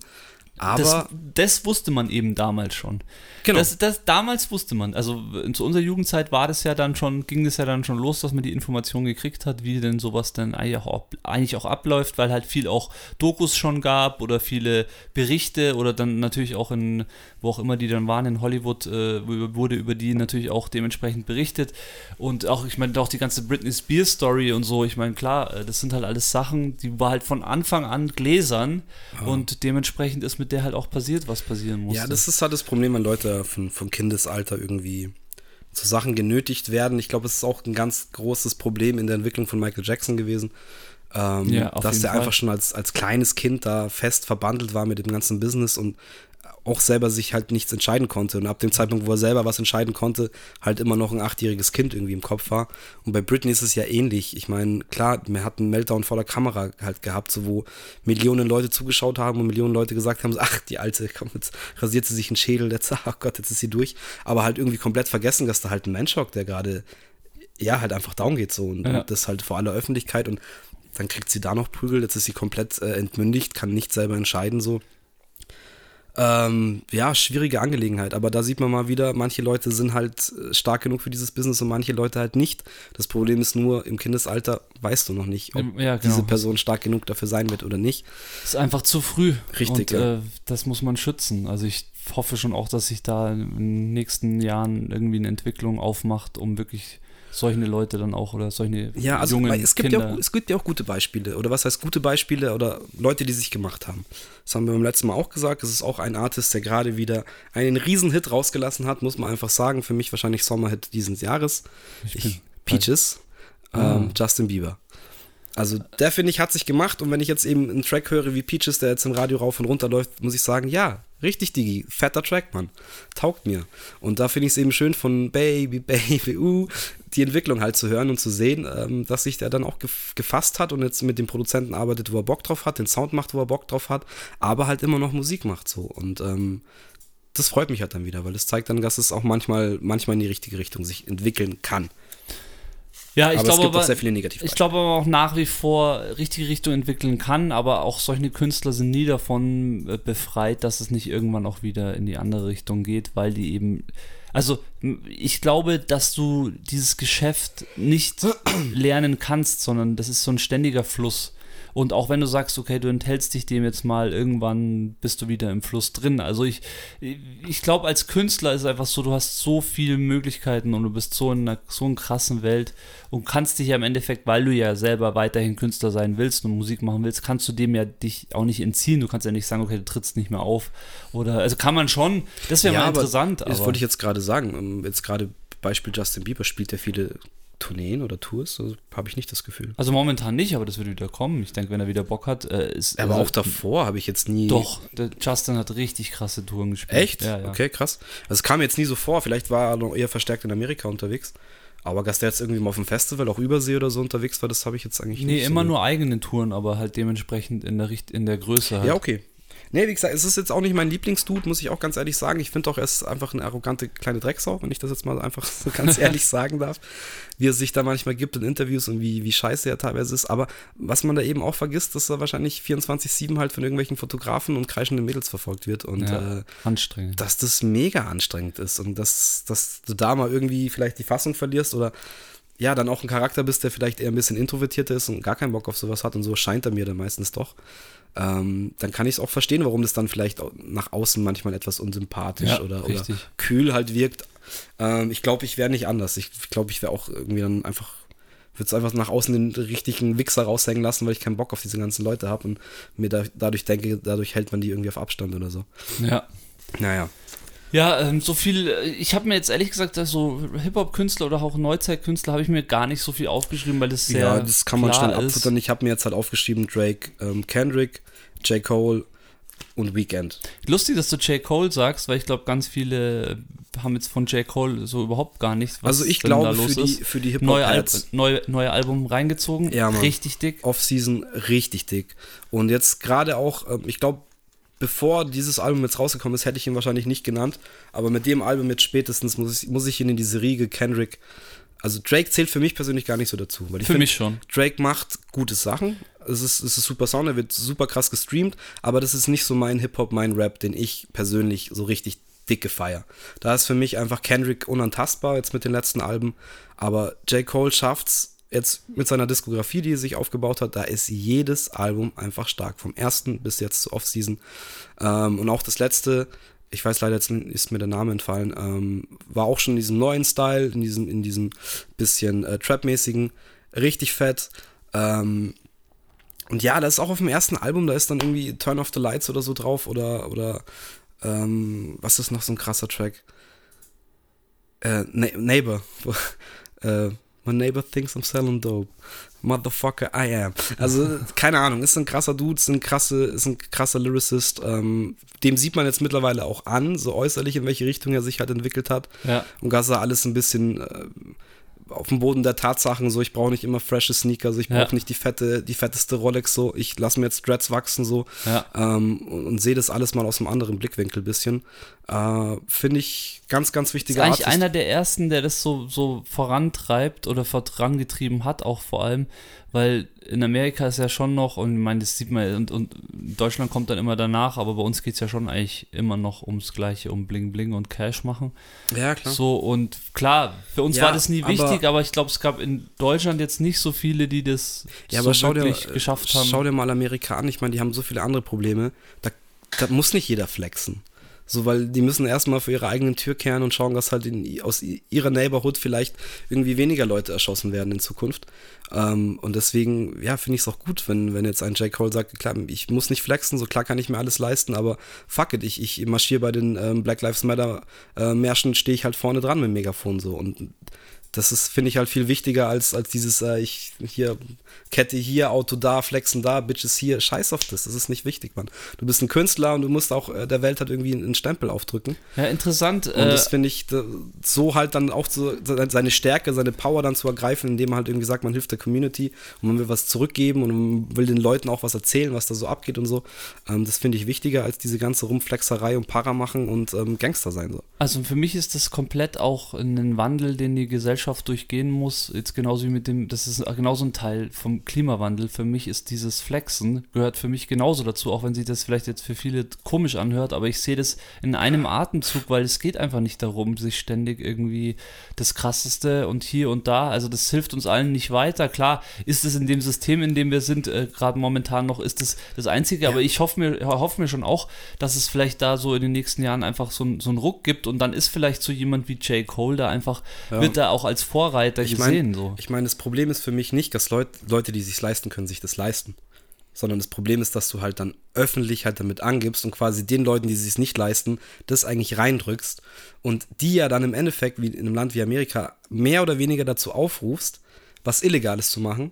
Weil, wie willst du denn sonst an so einen Cashflow kommen? Da, da ist dasselbe Problem. Es gibt tausende von Cloud-Rappern und Hm, Ja, was, was ich aber eher meine, ist so dieses, dieses Kapitalismus propagieren. Das meine ich. Ja, das schwimmt ja dann im Hintergrund damit. Das, Genau. das checken ja die Leute erstmal gar Ja. nicht. Für die heißt ja nur so, warum kann der sich so ein krasses Auto leisten und ich nicht? So, lass mal rausgehen, lass mal ein bisschen Crack verkaufen oder keine Ahnung. Weil das, das, das geht halt im Hood in, in, in Compton oder was weiß ich wo äh, wahrscheinlich relativ schnell, dass so so ein Ding halt reinrutscht oder ja, klar. so. Und da ist es dann eben wichtig, dass es solche Artists gibt, die dir halt auch sagen, so, hey, dir ist schon klar, so, wenn es dir nur ums Flexen geht und nur darum geht, so, dann läufst du halt eher so in diese Schiene, so. Und wir wollen eigentlich raus aus diesem Mist. So als, als, als schwarze Gesellschaft oder Community, keine Ahnung, ähm, kann ja jetzt nicht so dafür sprechen. Aber ich finde, das ist schon, schon wichtig heutzutage, ja. Ja, ich Das- finde das extrem wichtig und ja. Hab's, ich habe es jetzt schon gesagt, ich werde es wahrscheinlich noch öfters sagen, aber definitiv in den nächsten Jahren muss sich da irgendwas ändern. Insgesamt, So, ich, ich habe ja noch was, noch was stehen, was ich auch ganz wichtig finde, weil wir sind ja ein fairer Podcast. Wir lieben ja auch unsere weiblichen Stars. Und äh, wir haben jetzt ganz wenig über weibliche Stars gesprochen. Ich habe Naja. mir nämlich, ja, aber ich habe mir jetzt nochmal die ganz großen, äh, finde ich so, der letzten Jahre und letzten Zeit. Ich habe hier mir jetzt mal Cardi B, Beyoncé, J-Lo, Taylor Swift, Lady Gaga und ich habe die Pink-Doku gesehen auf Amazon Oh ja, Prime. Pink auf jeden Ähm, Pink gehört auf jeden Fall auch dazu. Krass, was, was die auch immer noch für Ton spielt und wie die sich's hart gibt im Performen. Ist jetzt auch nicht mein Ding. Ich brauche jetzt niemanden, der da irgendwie in 50 Meter Höhe äh, über die Bühne halt hinwegschwebt und irgendwelche artistischen Sachen macht. Aber hey, gönnt euch. Und die spricht auch ganz viel aus dieser ähm, schwulen, lesben, transgender Community halt irgendwie direkt an und die sind da volle Fans. Und ich finde sowas heutzutage einfach halt gut und wichtig, dass es sowas gibt und dass es solche Artists gibt, die sich dann eben mit diesen Leuten solidarisieren ähm, und sagen, hey, ich bin eure Stimme und, und wir müssen da irgendwie mehr auf Gleichberechtigung und sowas schauen. Ja, ich Äh, denke auch, dass die ganz lange, also Respekt. ich weiß es auch ganz am Anfang auch natürlich normal produziert wurde von irgendwelchen Produzenten. Bestimmt zwei, drei Alben lang, wo ich überhaupt nichts mit ihr anfangen konnte. Und als sie an ja dem Zeitpunkt, wo sie dann einfach sich selbst gefunden hat, beziehungsweise gesagt hat, nee, auf den ganzen Scheiß habe ich keinen Bock, so wie es halt äh, eigentlich für einen guten Künstler auch sein muss. Ab da hat sie halt richtig krassen Sound gemacht. Ihr erstes Album war ja so richtig, glaube ich, ähm, RB-mäßig Ja. produziert, was halt voll zu ihrer Stimme passt, aber halt überhaupt nicht zu ihr so. Ja. Und ja, das ist, wie du sagst, finde ich dann auch eine geile Entwicklung, dass jemand halt eben, genau, das ist genau das Ding. Hätte die sich da weiter reindrücken lassen, wäre die vielleicht zugrunde gegangen so und wäre Ja. einfach fertig gewesen. Aber sie hat halt Gott sei Dank irgendwie die Möglichkeit gefunden oder die Chance ergriffen zu sagen, ey, fickt euch alle. Ich will jetzt, ich will mein Ding machen, das bin ich nicht. Und schön, dass sie da jetzt ihr Ding halt gefunden hat. Das, und dass die Leute es halt auch feiern. So. Das, das, das ist super. Und weiß nicht, ich habe halt ihre ganze Story damals, das ist halt diese typische MTV-Zeit, das war halt meine Jugend. Ähm, und jetzt in dieser Doku halt eben ihre, ihre Tochter zu sehen, die, wo man da jetzt auch mitbekommen hat, dass die geboren wurde und jetzt auf dem aktuellen Song halt auch irgendwie im Hook mit, mit auf dem Song ist und so. Und auch, wie die mit ihren Kindern umgeht in dieser Doku, hat jetzt noch einen kleinen Scheiß, einen kleinen Sohn mit zwei Jahren. Hey, das fand, fand ich so nice, das zu sehen und hat mich so gefreut, dass, dass so eine Persönlichkeit halt irgendwie, ähm, ja, so ein Leben sich ermöglichen kann. Und dass es alles so schön harmonisch ist und dass sie mit ihrem Mann noch zusammen ist und so.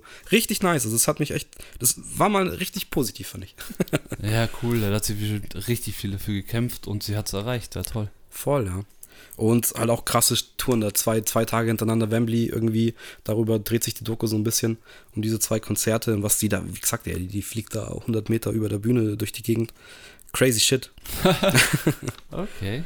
Genau, wir haben mal über Beyoncé, J-Lo, Taylor Swift, Lady Gaga, da müssen wir, glaube ich, nicht viel sagen. Die sind alle zurecht da, wo sie sind. Cardi B hat jetzt so in den letzten Jahren so ein bisschen sich damit eingemischt und äh, ja, finde ich aber auch, ich finde die lustig. Ich ja, mag die ist cool, ja. Auf jeden Fall.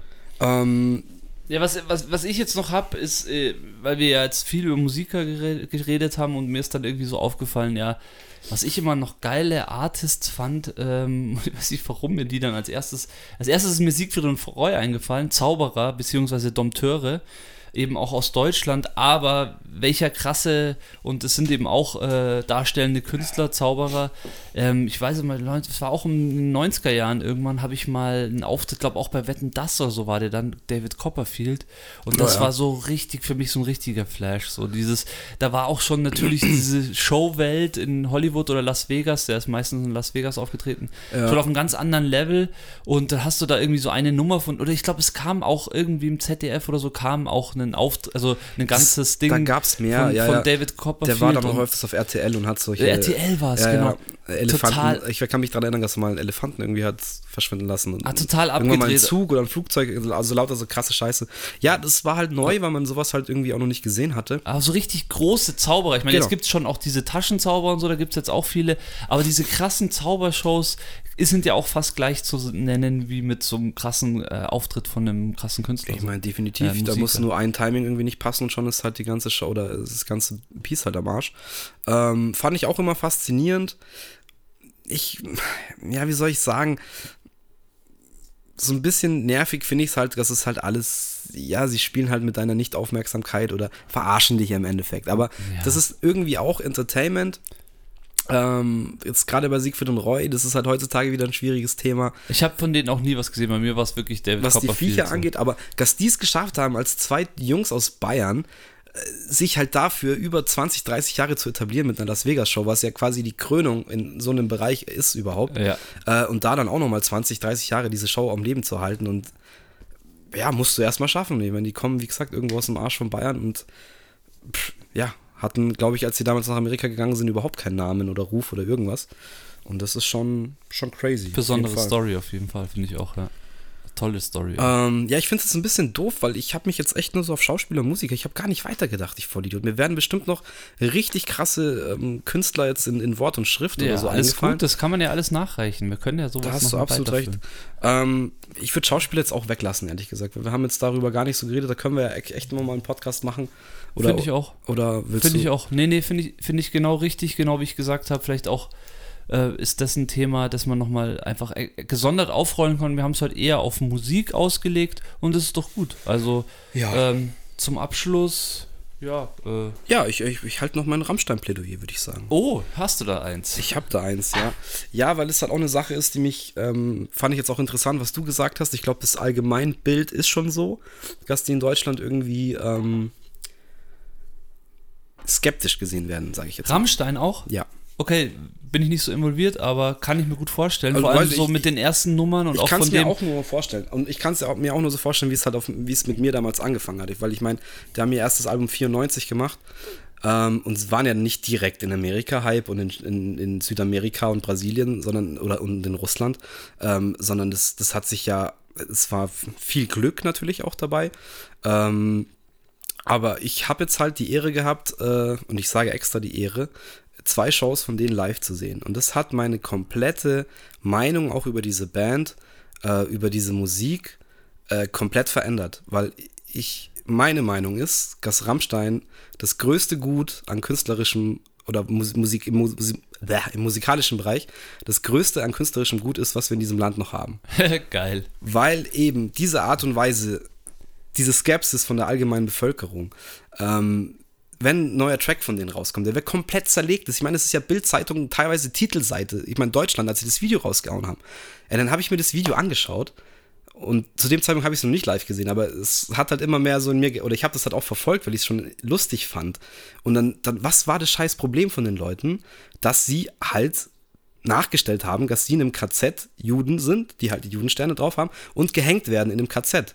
So, und dann flippen die Leute aus, ah, die Nazis und äh, und denke ich mir so, hey, hat sich, hat sich jemand das genau angeschaut? Keiner von denen verkörpert irgendjemand in der Nazi-Uniform. Sie sind die, die halt äh, quasi da jetzt erhängt werden. Und so ist ja dieses ganze, das ganze Lied Deutschland und, und der ganze, das ganze Video baut sich ja darum auf, dass sie mit diesen negativen Sachen, die in Deutschland passiert sind, sie dann immer die Leidtragenden eigentlich darstellen in diesen Videos. Und da frage ich mich halt dann schon wieder, wie kommt dann jemand darauf? Gut, er spielt dann auch mit der, mit der, mit der Lied, also hier die verbotene Hymne Deutschland, Deutschland über alles reimt er dann um auf Deutschland, Deutschland über allen, sagt er halt dann so. Und das hören halt dann wieder Leute und assoziieren das irgendwie mit rechts. Dabei ist es so weit weg halt davon. Und das ist dann wieder eines dieser künstlerischen Dinge, die ich halt krass respektiere. Es ist ähnlich wie KIZ im Hip-Hop, ja. dass sie es immer schaffen, dass die falschen oder dass die falschen Leute das falsch verstehen. Ja. Die, ich meine, die Leute, die es mögen und die es feiern, die, das ist ja kein Problem. Aber das ist auch schon ja schon immer so gewesen und ich, ich muss auch ganz lange sagen, dass ich echt lange irgendwie skeptisch war und nichts damit anfangen konnte. Aber dann habe ich die halt live performen gesehen. Und da habe ich dann auch nichts davon gemerkt. Ich meine, natürlich, das sind halt dann einfach auch nur Fans, aber da, da siehst du halt dann mal, wie, wie faszinierend das ist. Und auch, ich sag's dir, auch Leute, die nichts mit dieser Musik anfangen können, die schauen sich das an und klar. sagen, wow, das ist fucking unterhaltsam. Ja, klar. Ähm, weil so ein Bühnenbild, so eine, ich meine, so eine Hitze an Feuerwand habe ich noch nie irgendwo von der Bühne gespürt. Und ich stand nicht in der ersten Reihe, sondern ziemlich weit hinten so. Ähm, und es ist einfach atemberaubend. Und mittlerweile gebe ich es mir echt mit den Texten so und muss auch sagen, ich, ich finde äh, find Lindemann auch immer genialer, was er da eigentlich äh, mit einfachen Worten teilweise für Doppeldeutigkeiten und so rauslässt. Und das ist ja auch alles immer, auch wenn es teilweise einfache Thematiken sind, durch die Texte, er benutzt ja auch so eine, so eine poetische Sprache, sage ich jetzt mal ein bisschen. Er schreibt ja auch Gedichtsbücher und so eine Sachen. Also merkst du, dass er halt ein bisschen tiefer in der Materie ist. Und ich finde es halt nice, dass Leute eben nur durch eine Art und Weise, wie jemand spricht oder singt, weil es eben so böse und radikal und so deutsch eben klingt, ja. ähm, dass sie da halt, wir Deutsche oder sehr viele von uns da was, was krass Negatives reininterpretieren und denken, oh, das kann nicht gut sein, das ist gefährlich und mm. Und wie du sagst, dann, dann kommt halt ein David Lynch, entdeckt diese Band irgendwie durch Zufall Stimmt, und ja. spielt halt äh, bei den Dreharbeiten die ganze Zeit äh, bei Lost Highway, hat halt äh, irgendein Rammstein-Album laufen lassen. Doch? Kein Zufall. Bitte? Kein Zufall? Ja, doch, irgendein, irgendein Produzent hat es dem geschickt, weil die ein Musikvideo machen wollten von dem. Genau, genau, also danke Lucius, das stimmt absolut. Der Lindemann wollte, dass der David Lynch das Video macht, genau, und haben ihm halt äh, das Album vorgeschickt. Und er hat so gefeiert, dass er auf Lost Highway halt auf den Dreharbeiten die ganze Zeit das Album hat laufen lassen, um die Leute in die richtige Stimmung zu bringen, weil das für ihn halt genau der richtige Sound war. Ähm, und dann hat er noch zwei Tracks, glaube ich, für den Soundtrack genommen. Oder einen, danke. ist ja schlimm, wenn noch jemand da ist, der dich berichtigen kann. Sehr gut.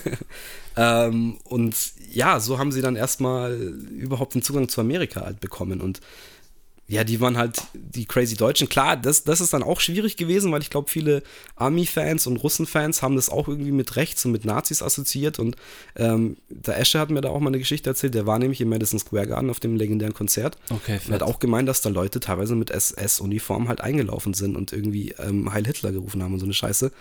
Ähm, das ist dann natürlich gefährlich, wenn du halt dann die, die Fans, die halt die Sprache dann auch nicht verstehen, äh, irgendwie verlierst und die denken, dass du was anderes bist. Aber sie haben ja immer wieder richtig gestellt, was sie sind und dass sie halt einfach kritisch sind und satirisch halt auch. Also es ist sehr viel Satire, das muss Ja. man auch mal sagen.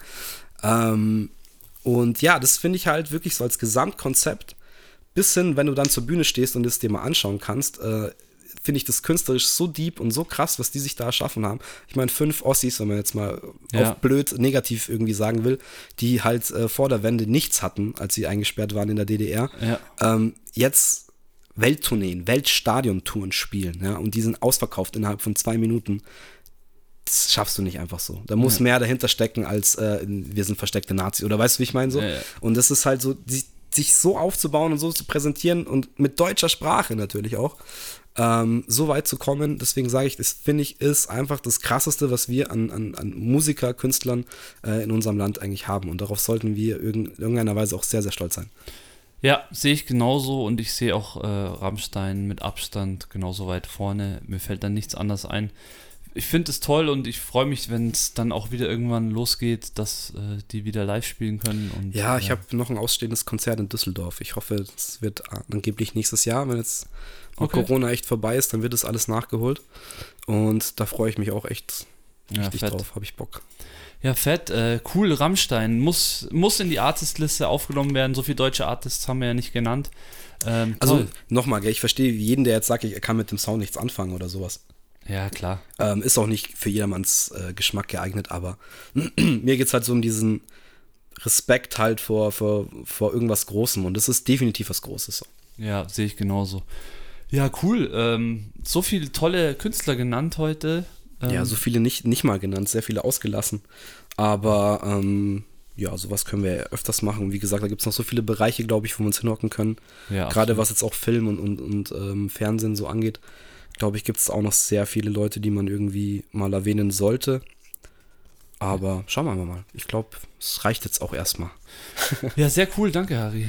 Perfekt. Loris, ich danke dir auch. Lucius, danke für die, äh, für die Infos.